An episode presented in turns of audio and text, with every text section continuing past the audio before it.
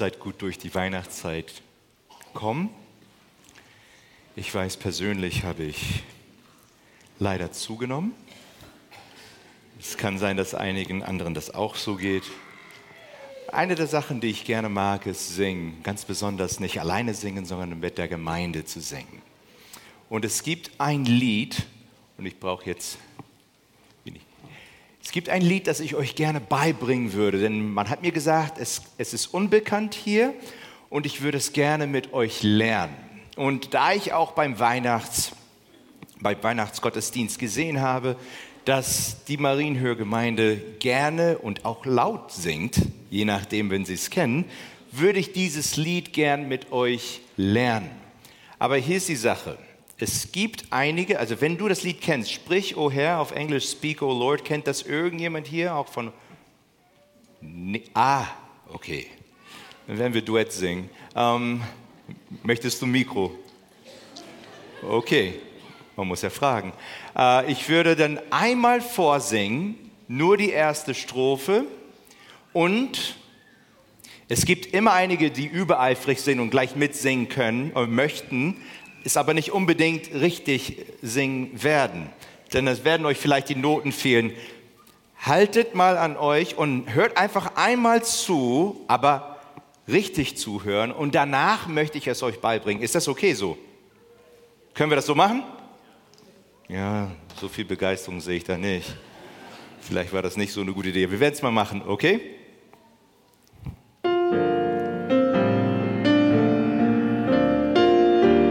Mal zu. Und der Text. Oh, der Text.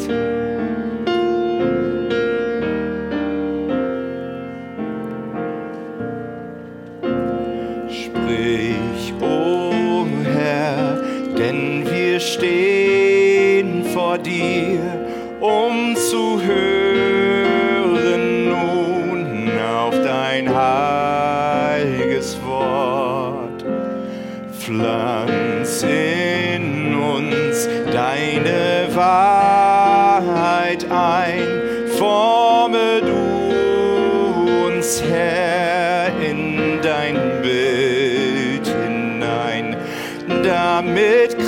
Christi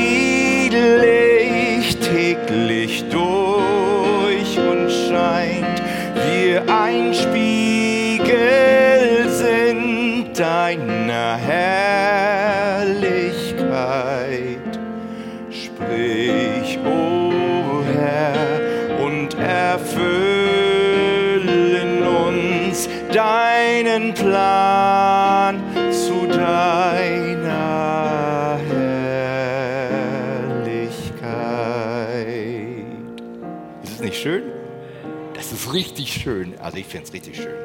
Ich werde es euch jetzt mal ganz kurz beibringen, machen wir jetzt von, von Anfang an. Hört euch einfach mal den ersten Vers an, das geht so. Sprich, o oh Herr, denn wir stehen vor dir, um zu hören nun auf dein heiliges Wort bis hier. Nochmal von Anfang. Sprich, o oh Herr, denn wir stehen vor dir, um zu hören nun auf dein heiliges Wort. Oh yes. Okay, nochmal, das, dasselbe werde ich jetzt singen. Pflanz in uns deine Wahrheit ein, forme du Herr, in dein Bild hinein. Nochmal in dein Bild. In dein Bild hin. Nochmal in dein Bild. In dein Bild hinein. Einmal ganz nur diesen ersten, diese erste Hälfte, okay? Sprich, o oh Herr, denn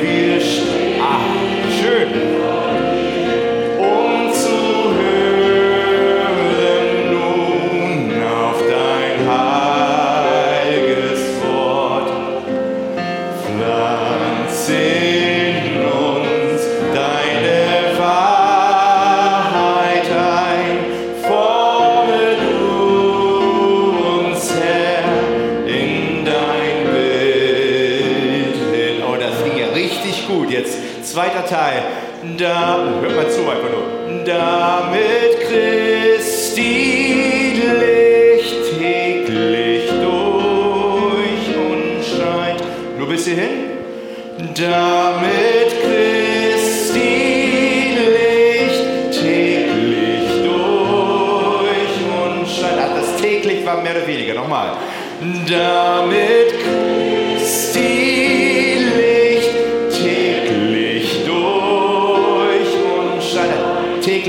nicht. Okay. Nochmal. Damit Christi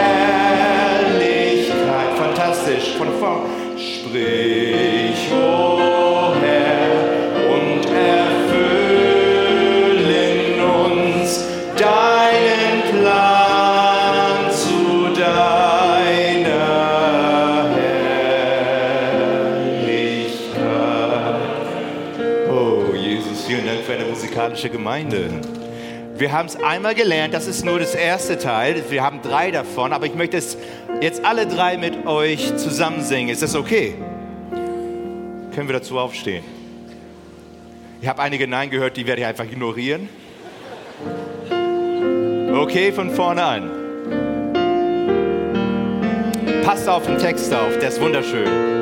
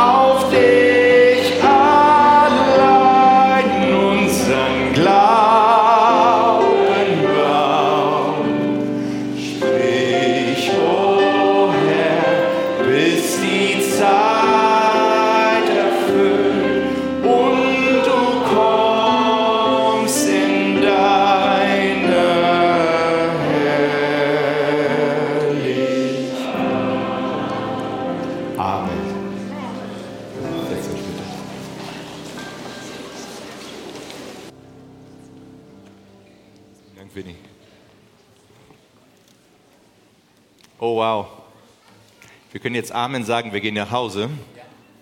Denn das war schon eine ganze Andacht. Aber so leicht kommt ihr mir nicht davon.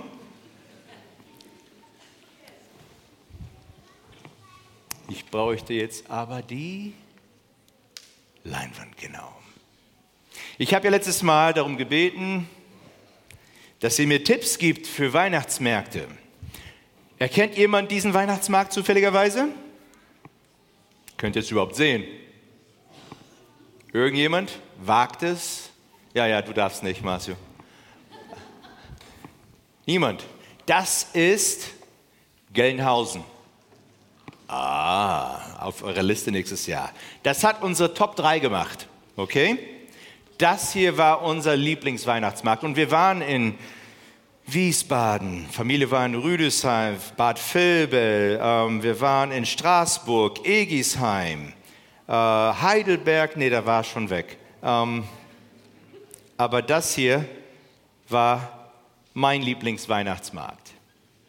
Ja, natürlich.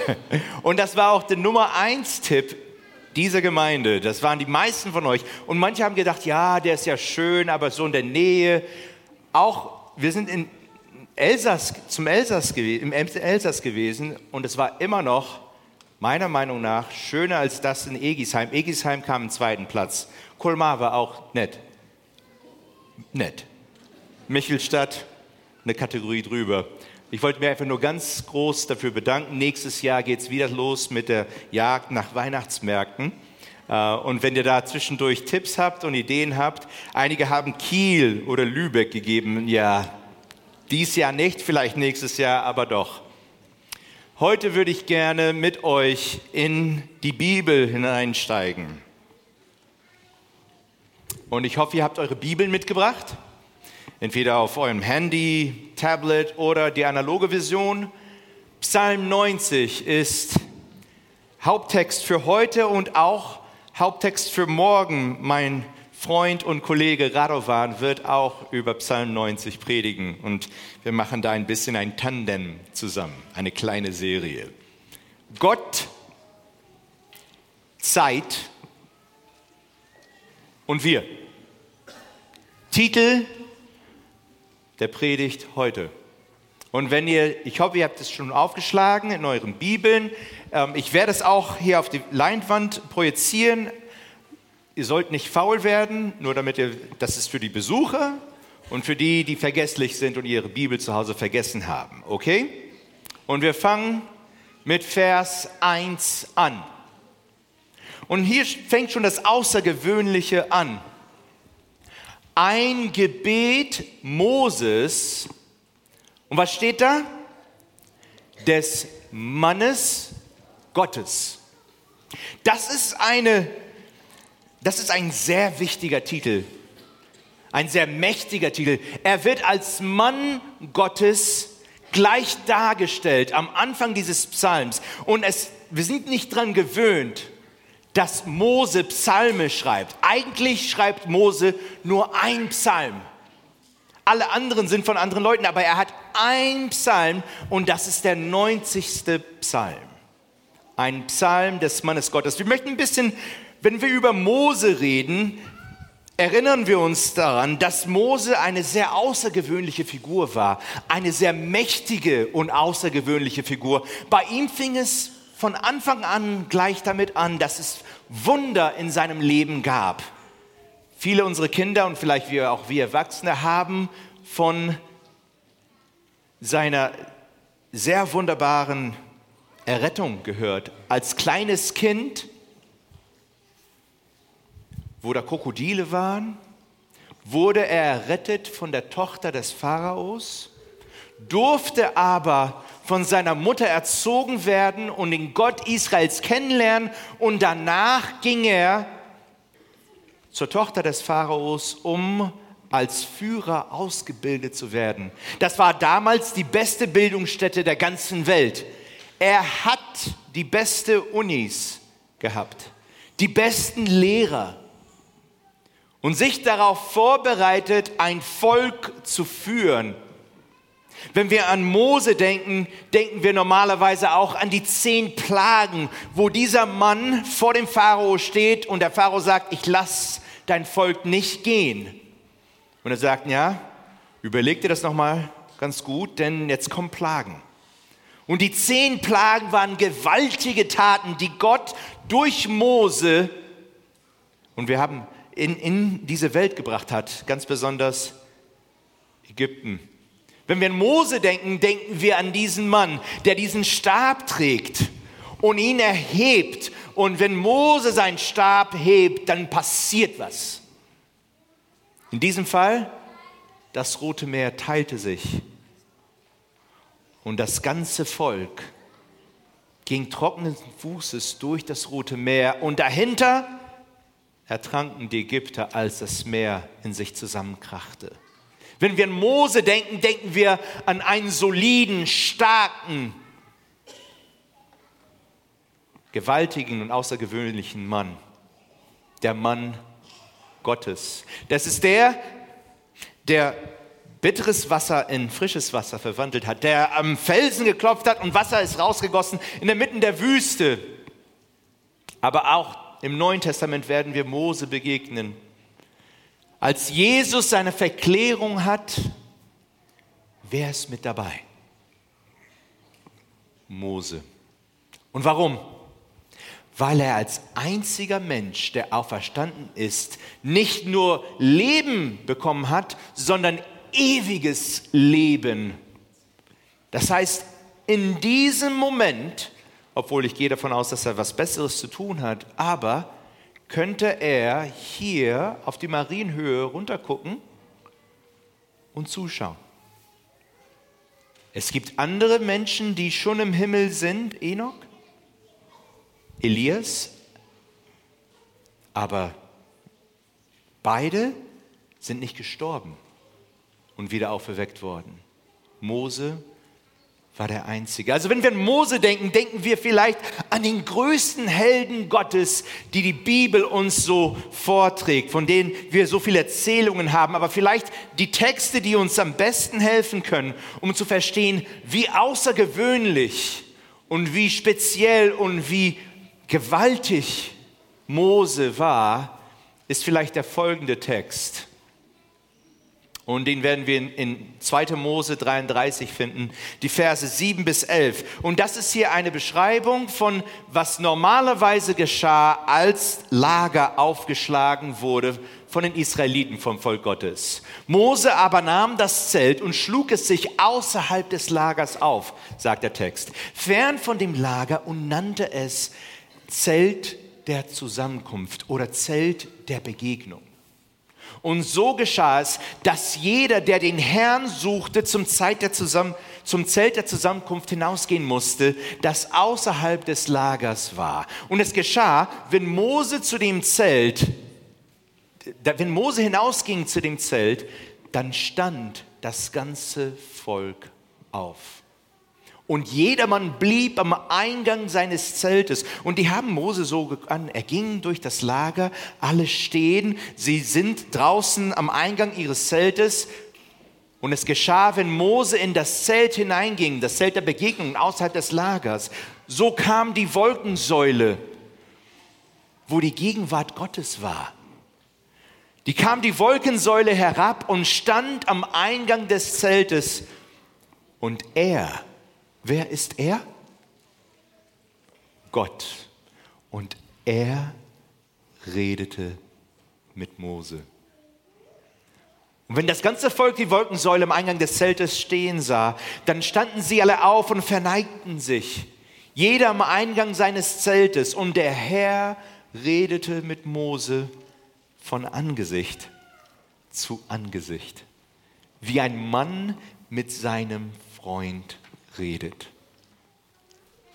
Die jüdische Tradition, wegen diesem Text und den nächsten Text, den wir ganz kurz angucken werden, die jüdische Tradition deswegen sagt, dass deswegen die Torah, die fünf Bücher Mose, auf einem höheren Niveau der Inspiration liegen.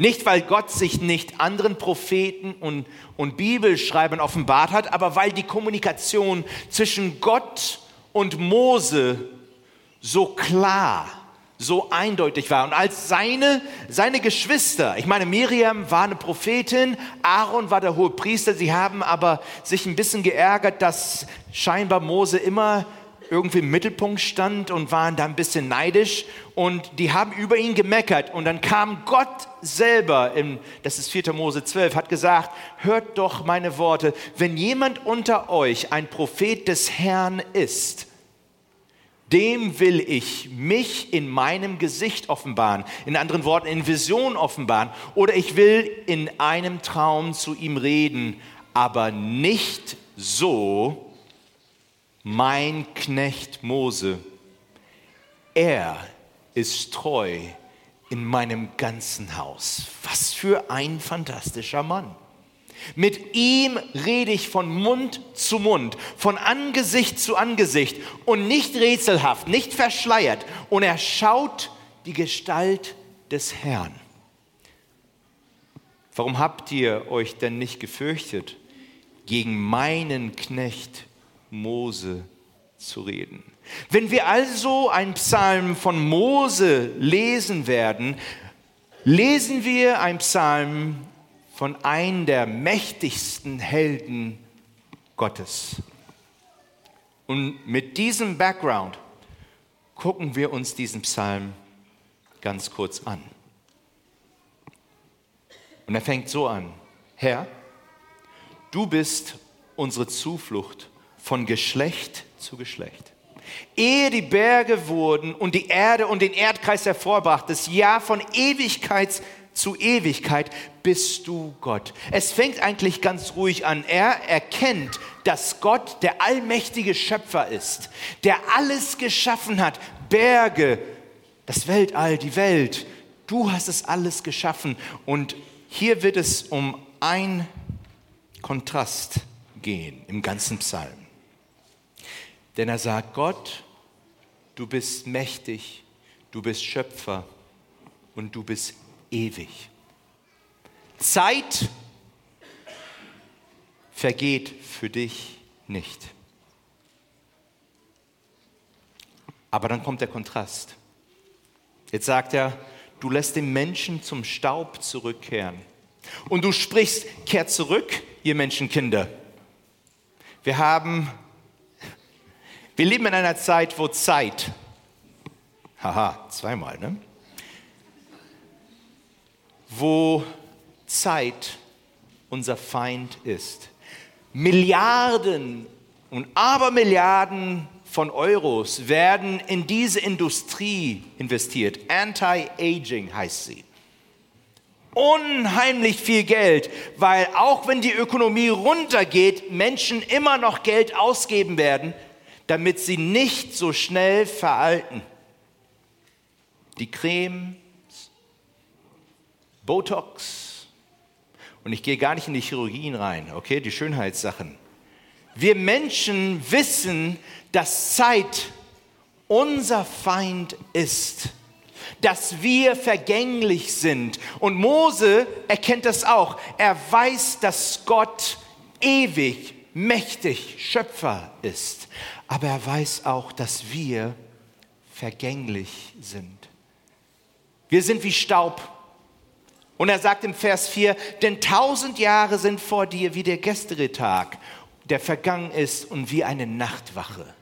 Für Gott ist Zeit fast nichts. Für uns, wir sind wie Staub. Ach, Hier müssen wir mal ganz kurz Pause machen, denn nicht alles war einfach für Mose. Mose hat lange warten müssen. Eigentlich hat er gar nicht gedacht, dass er wartet.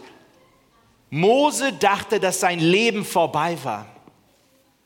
Wir denken immer an den mächtigen Mose nach dem brennenden Busch, nach der Begegnung mit Gott, nach seiner offenbaren Berufung zum Befreier Israels, aber wir vergessen, dass er zu der Zeit circa 80 Jahre alt war.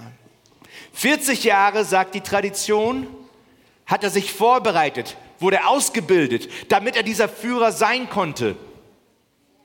Aber dann hat er einen riesigen Fehler, strategisch und moralischen Fehler begangen. Strategisch, weil er dachte, er würde die, sein, sein Volk hinter sich haben. Moralisch, weil er einen Mann getötet hat. Und nachdem er diesen Ägypter tötete, musste er fliehen. Und er war vielleicht der best, der, der höchst gebildete Schafhirte, der jemals existiert hat.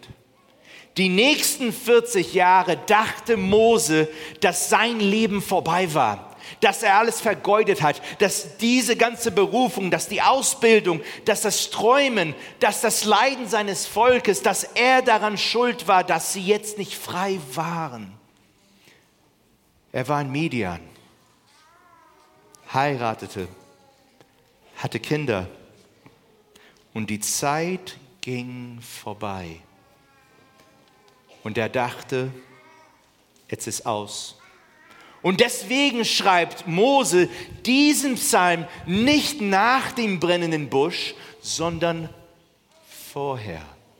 Wir treffen jetzt einen Mose an und ein Psalm, der ihn so darstellt, er ist niedergeschlagen. Er ist traurig. Er glaubt, dass er sein Leben vergeudet hat. Und er ist zornig auf sich und auf Gott. Er sagt, du lässt sie dahin fahren wie eine Wasserflut, sie sind wie der Schlaf, wie das Gras, das am Morgen aufsprießt. Am Morgen blüht es und sprießt, am Abend welkt es und verdorrt. Er redet von Menschen, er redet von sich. Denn wir werden aufgerieben durch deinen Zorn und schnell hinweggerafft durch deinen Grimm. Spürt ihr das? Er ist sauer auf Gott ich habe einen Fehler gemacht, aber mein Leben ist jetzt weg. Pass auf, Vers 8. Du hast unsere Missetaten vor dich hingestellt, unser geheimstes Tun in Licht deines Angesichts. Du siehst immer unsere Fehler. Hört sich an wie ein Kind, das beim Vater meckert oder bei der Mutter. Du bist immer nur böse auf mich bist immer nur sauer, du siehst immer nur das Schlechte in mir. Meine Missetaten sind immer vor deinem Angesicht und wir werden, ich werde noch mal später hier drauf zurückkommen, denn all unsere Tagen schwinden dahin durch deinen Zorn. Wir verbringen unsere Jahre wie ein Geschwätz.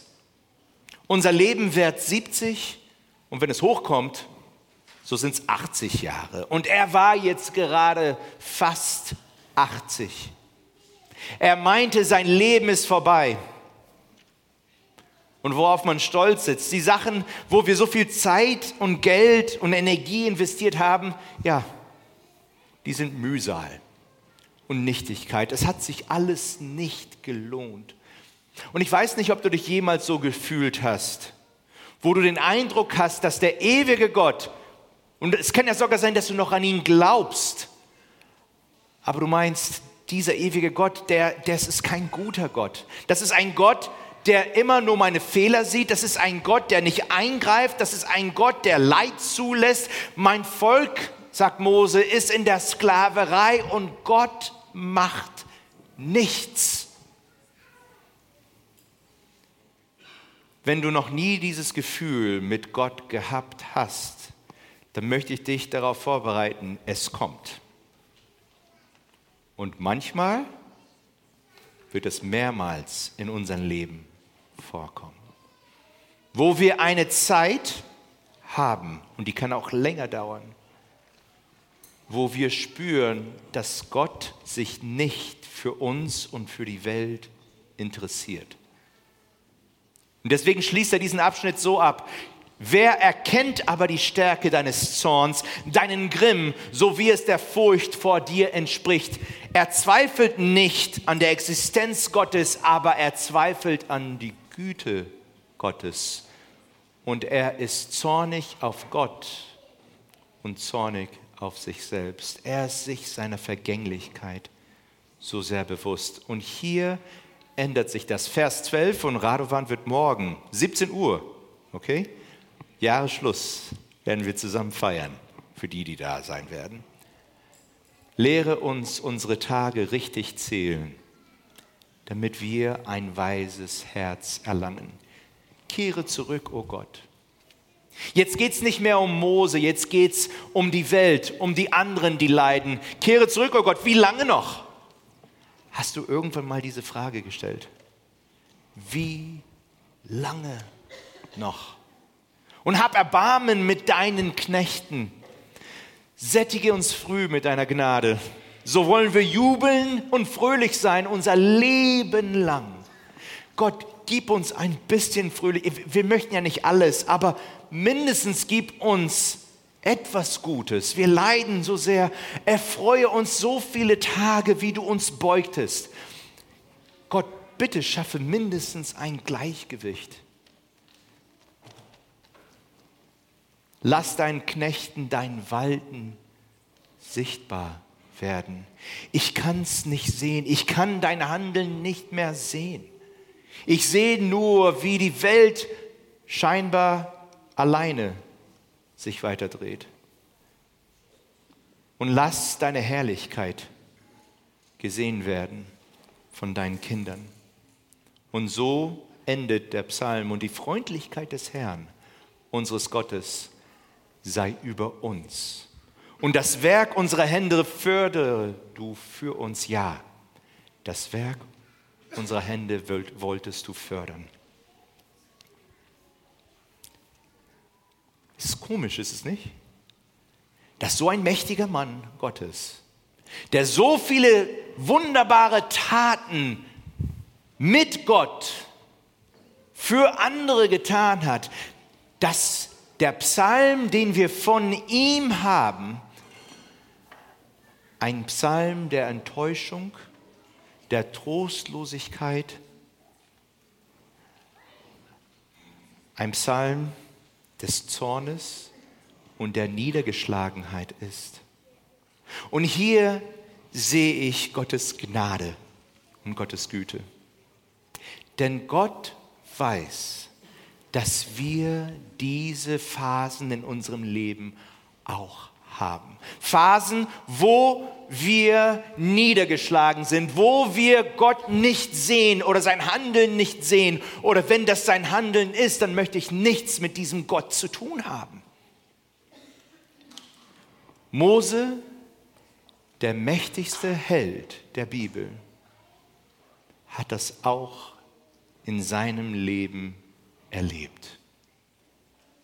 Und Gott durch seinen Heiligen Geist hat es zugelassen, dass der einzige Psalm von ihm nicht ein Psalm des Sieges, sondern ein Psalm der Niedergeschlagenheit, der Trauer und der Trostlosigkeit ist. Aber dabei blieb es nicht. Viele von uns kennen die Geschichte. Der brennende Busch ist noch vor ihm. Und das letzte Lied Mose, von dem wir hören, ist nicht Psalm 90. Und mit diesem Text möchte ich abschließen. Und ich finde ihn so wunderbar. Offenbarung. Hier ist der Kontext. Die Erlösten, sie, sie stehen um das gläserne Meer. Sie wurden schon vom Lamm erlöst. Also Kapitel 14 war ganz klar, dass das Lamm die Erlösten, die Überwinder gekauft hat mit seinem Blut. Und jetzt ganz am Ende der Zeit sind sie alle um das gläserne Meer, haben ihre lange Gewänder an und haben ihre Hafen in ihren Händen. Und jetzt werden sie ein Lied singen, das nur die Erlösten singen können. Stell dir das mal vor, Engel werden stumm.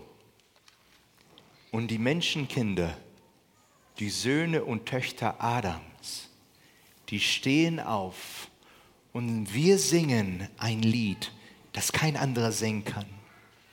Und wer ist der Autor dieses Liedes? Wer ist es? Ist auf der Leinwand. Mose. Und sie singen das Lied Moses, des Knechtes Gottes und das Lied des Lammes. Und hier ist der Unterschied. Ein Lied von Mose ganz allein ist nicht genug. Wir als Menschen sind vergänglich. Denn obwohl Zeit unser Feind ist, ist Zeit Gottes größter Verbündeter. Gott durch Zeit und mit Zeit wird alles gut machen. Und nur er kann verstehen, warum es Phasen gibt in unserem Leben und auch in der Welt, wo Leid zugelassen wird. Oftmals unsere Schuld und Schuld der Menschheit. Aber er kennt die Zeit sein größter Verbündeter. Und die Zeit, die, un, der, die unsere Feindin oder Feind ist, die benutzt Gott, denn Gott hat Ewigkeit im Blick. Es geht Gott nicht um unser vergängliches kleines Leben, das wir jetzt hier haben, das so wie Staub oder wie Gras vergeht. Es geht Gott um unendliches Leben unendliche Beziehung und manchmal kommt da Leid mit da rein, aber am Ende wird das Volk Gottes das Lied Moses, des Knechtes Gottes, singen. Und das hier ist der Inhalt. Groß und wunderbar sind deine Werke. Jetzt können wir es manchmal nicht sehen. Und wir können nicht immer sagen, wunderbar sind deine Werke. Aber wenn wir zurückgucken in die Zeit, werden wir singen, groß und wunderbar sind deine Werke, o Herr Gott, du Allmächtiger. Mose hat Gottes Allmacht gesehen, war aber frustriert mit Gott, aber am Ende gibt es ein Lied, das er selber komponiert hat. Und er sagt, gerecht und wahrhaftig sind deine Wege, du König der Heiligen. Der, der sagte, oh, du bist ungerecht oder dein Zorn vernichtet mich. Jetzt sagt er, gerecht sind deine Wege. Wer sollte dich nicht fürchten, o Herr, und deinen Namen nicht preisen? Denn du allein bist heilig. Ja, alle Völker werden kommen und vor dir anbeten. Und dann kommt der letzte Satz. Denn deine gerechten Taten sind offenbar geworden. Vorher hat Moses sich auf seine Taten konzentriert, aber am Ende werden wir uns auf die Taten Gottes konzentrieren und wir werden gucken, wir werden staunen und werden sagen, ach, deine Taten sind gerecht. Zeit mit Gott wird auch zu unserem Verbündeten. Nicht immer werden wir es sehen. Oftmals werden wir es gar nicht spüren. Aber am Ende, ja, am Ende werden wir Gott preisen. Denn Gott hat Ewigkeit im Blick. Er möchte eine unendliche Beziehung mit uns haben. Was hat das jetzt mit unserem Moment jetzt zu tun. Es kann gut sein, dass 2023 kein gutes Jahr war. Ein schwieriges Jahr. Auch in der Welt ist es ein sehr schwieriges Jahr. Und, und die Prognose für 2024 sieht auch im Moment nicht so viel besser aus, wenn wir ganz ehrlich sein, sein können. Aber Gott kann durch und hoffentlich mit uns Zeit so vergehen lassen, dass nicht nur wir Teil der Erlösten sind, sondern auch ein kleiner Vorgeschmack dieser Zeit im Glauben und mit Hoffnung heute und auch morgen erleben dürfen. Und ich möchte euch dazu einladen, nicht zu vergessen, auch inmitten der Schwierigkeiten und der Trostlosigkeit unserer Welt, dass es Lichtblicke gibt. Und morgen werdet ihr von Radovan hören, dass er uns lehren möchte, unsere Tage zu zählen, damit wir jetzt schon weise werden können. Amen.